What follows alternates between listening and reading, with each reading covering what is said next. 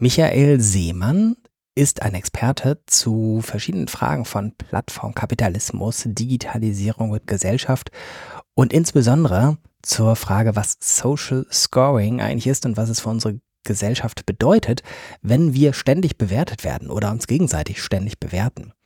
Wir haben dazu einen langen Podcast aufgenommen. Den gibt es in einer neuen Reihe, die da heißt Science Fiction trifft auf Realität, wie Zukunftstechnologien schon heute unsere Gesellschaft prägen. Einfach Science Fiction trifft auf Realität googeln, dann äh, findet man das in der Regel dort, wo es Podcasts gibt.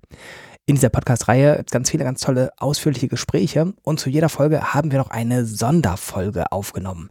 Da haben wir unsere Gäste vor die Herausforderung gestellt, in zehn Minuten die wichtigsten Fragen zum Thema zu beantworten. Und diese kompakten Versionen des Podcasts gibt's hier bei Jöran ruft an zusätzlich zu hören. Wer nach den 10 Minuten mehr lernen möchte, schaut einfach nach der Langfassung. Wir haben übrigens auch zu jeder Folge freie Unterrichtsmaterialien entwickelt. Aber nun ist genug der Vorrede. Ähm, los geht's mit dem Podcast Social Scoring mit Michael Seemann. Science Fiction trifft auf Realität wie Zukunftstechnologien schon heute unsere Gesellschaft prägen. Neun Antworten rund um Social Scoring mit Michael Seemann. Und der ersten Frage, wer ist Michael Seemann? Hallo, ich bin äh, so eine Art Internetforscher. Ich beschäftige mich mit digitalen Systemen und wie sie sich auf die Gesellschaft auswirken. Was ist Social Scoring? Social Scoring ist die Idee, soziales Verhalten in numerische Werte zu übersetzen und dann anhand dieser numerischen Werte Dinge zu erlauben oder nicht zu erlauben in der Gesellschaft. Also beispielsweise, dass man ab einem bestimmten Scoring Privilegien hat oder bestraft wird. So eine Art Türsteher für alle möglichen Bereiche der Gesellschaft. Genau, sozusagen, ja. Was sind Beispiele für solche Scores? Also ich glaube, dass der wichtigste Score im Kapitalismus ist die Nummer, die wir neben unseren Bankkonten stehen haben. Das heißt also, wie viel Geld wir haben zur Verfügung. Denn das bestimmt ganz, ganz eindeutig, was wir in dieser Gesellschaft tun können und was wir nicht tun können. Dann natürlich in der Ableitung auch unsere Kreditwürdigkeit. Aber es gibt natürlich auch noch weitere Beispiele. Es gibt viele private Unternehmen, beispielsweise Plattformen, äh, Social-Media-Plattformen, Dating-Apps oder auch Online-Shops, äh, die halt ständig oder auch Versicherungen, die uns ständig bewerten nach verschiedenen anderen Kriterien als unserem Geld und dann eben bestimmte äh, Angebote machen oder eben nicht Angebote machen, die uns mit bestimmten Partnern verbinden oder eben nicht verbinden oder die unsere Social Media Posts weiter verbreiten oder eben weniger weiter verbreiten. Überall dort gibt es auch Social Scoring. Wer bewertet denn da eigentlich und nach welchen Kriterien? Das ist die gute Frage. Wir wissen natürlich, wer bewertet. Das sind einerseits natürlich die Eigentümer der großen Plattformen, das sind aber teilweise auch der Staat, das sind teilweise Institutionen. Aber nach welchen Kriterien sie beantworten, sie bewerten, das ist häufig nicht so transparent. Vor allem auch die Berechnung dieser Scores ist oft, häufig nicht sehr transparent und wie sie sich auf unser Verhalten auswirken, ist auch nicht sehr transparent, was eins der Probleme ist, die dieses Social Scoring hat. Hm, dass das so eine Art System ist, das quasi erwünschtes Verhalten belohnt und damit ja auch Anreize setzt, ist das nicht grundsätzlich eine tolle Idee? Ich glaube, es kann in bestimmten Situationen eine sinnvolle Idee sein.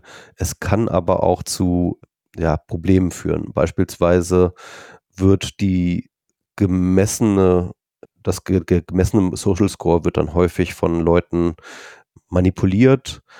Oft zwingt er uns in irgendwelche Konkurrenzsituationen. Es gibt ganz viele Probleme damit, weil sie natürlich dann auch unser eigenes Verhalten nicht mehr frei machen, sondern wo wir dann plötzlich nur noch für das System arbeiten. Hm. Ist überhaupt ein, ein System denkbar, in dem es nur Gewinner gibt quasi? Natürlich ist so ein System nicht zu denken, denn es kann ja keine Gewinner geben, wenn es keine auch Verlierer gibt. Ne? Also das heißt, Gewinner müssen sich immer irgendwie absetzen. Jede Form von Social Scoring schafft eine Hierarchie und diese Hierarchie ist auch Sinn des, des Spiels, kann man sagen.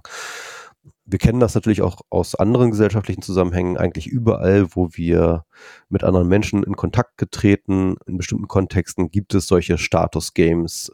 Wir sind dann, wir versuchen immer andere Leute zu beeindrucken und dieses, und diese Hierarchie, die sich daraus ergibt, ob jetzt explizit oder implizit, die ist dann auch schon wieder wichtig für unser äh, Leben. Du hast gerade das Wort Status Games gesagt. Inwieweit ist es ein Spiel, von dem wir hier reden?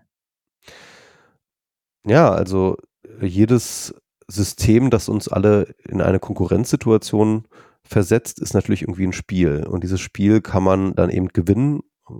Vielleicht nicht im absoluten Sinne, ne, also dass man jetzt der Sieger des Status-Games ist, aber natürlich im relativen Sinne. Man hat dann eben einen bestimmten Status erreicht innerhalb einer Gruppe, innerhalb einer Community, innerhalb des Kegelvereins oder der Klasse oder was weiß ich. Und diese Status-Games sind natürlich ein Spiel, weil wir dagegen andere antreten. Blick in die Zukunft, vielleicht auch gar nicht so weit in die Zukunft. Wie entwickelt sich das gerade und was erwartest du da?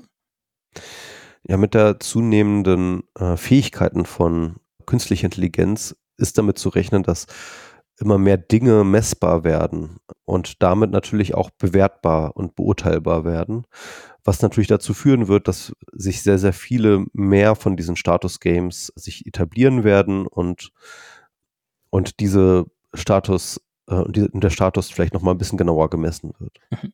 Gibt es da so eine richtige Dystopie, also eine Vorstellung mit, die Geschichte, die hat einen schlimmen Ausgang? Es gibt ja verschiedene Dystopien dazu. Eine war ja zum Beispiel diese Black Mirror-Folge abgestürzt. Eine andere ist bei Quality Land von Marc-Uwe Kling zu finden.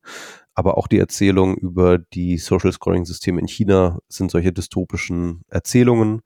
Und sie haben alle gemeinsam, dass dort die diese verschiedenen unterschiedlichen Status-Games zentralisiert werden in eine große Nummer. Ne? Dass halt alle Leute kriegen sozusagen eine große Nummer, die dann auch für alle transparent ist. Und wenn diese Nummer gering ist, dann hat man halt sehr, sehr wenig Möglichkeiten in der Gesellschaft. Wenn diese Nummer sehr, sehr groß ist, dann hat man sehr, sehr große Möglichkeiten in der Gesellschaft. Interessant ist, dass natürlich diese Status dieser Status durchaus existiert, nur dass es uns Angst macht, dass es einerseits quantifiziert ist, das heißt also in Zahlen ausgedrückt ist und auf der anderen Seite eben so ein zentraler Wert ist, gegen den man sich nicht wehren kann und aus dem man nicht aussteigen kann. Ein Spiel, das man nicht aussteigen kann, ist ein Gefängnis. Vielen Dank, Michael Seemann. Dankeschön.